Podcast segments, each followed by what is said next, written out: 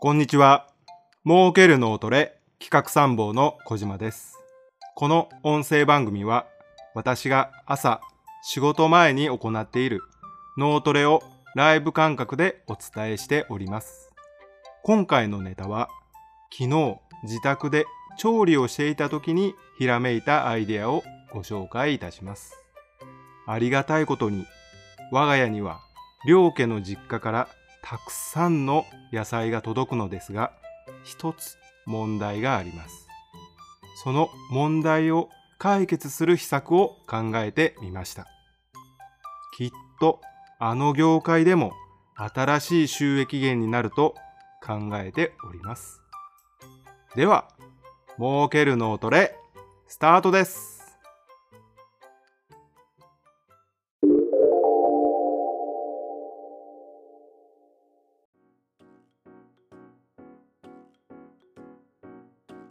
先ほどもお話ししましたが、我が家には両家の実家からたくさんの野菜をいただきます。妻の実家は1キロぐらいしか離れてなくて、私の実家も車で15分ぐらいのところにありますので、また取れる野菜が同じなのです。季節が同じですし、地域も一緒なので、今は春野菜が本当にたくさん届きます。妻の実家からブロッコリーをいただいたと思ったら私の実家もブロッコリーを持ってきたり。今はほうれん草とかですね。葉物野菜がとてもたくさん取れるので本当に比較的大きめの冷蔵庫の野菜室もいっぱいで今はキッチンの床に申し訳なく袋に入れて置いてあります。そんな時ですね動画レシピが本当に役に立つんですが例えばほうれん草で調べるとたくさんの料理が出てきますのでその料理を動画を見ながら料理をするのがまあ私の趣味でもありますがそれでも食べきれないほどの野菜が来ます。また葉物野菜はですね傷み早いのでとにかく早く食べなきゃいけないんですがそんなたくさん取れた野菜を飲食店に持ち込んで飲食店で調理をしてもらってタッパーに詰めていただいていただく。というサービスざっくり言いますとそんなサービスいかがでしょうか？飲食店も和食だったり中華だったりイタリアンだったりフレンチだったりいろいろあると思いますがメニュー表を作ってですね春野菜調理職人みたいなメニュー表を作ってほうれん草はこんな調理ができます。事例をいくつか挙げる。またブロッコリーはこんな調理をいたします。という調理例も載せながらですねもちろん料金表も載せて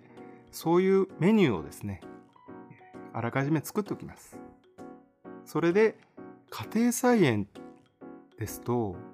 結構小さくてもですね小さいところに作っている家庭菜園でも結構たくさん野菜が取れますので自分の子で食べるものとあと少し多めに取れた場合は飲食店に持ち込んで調理していただいて飲食店の味も楽しむ。またこれはですねやっぱり飲食店は美味しいなとかプロの職人が作ると美味しいなという味わうこともできますしまたあこんな調理の仕方もあるんだというバリエーションが増える楽しみもあります。ですので我が家のようにいただいた野菜を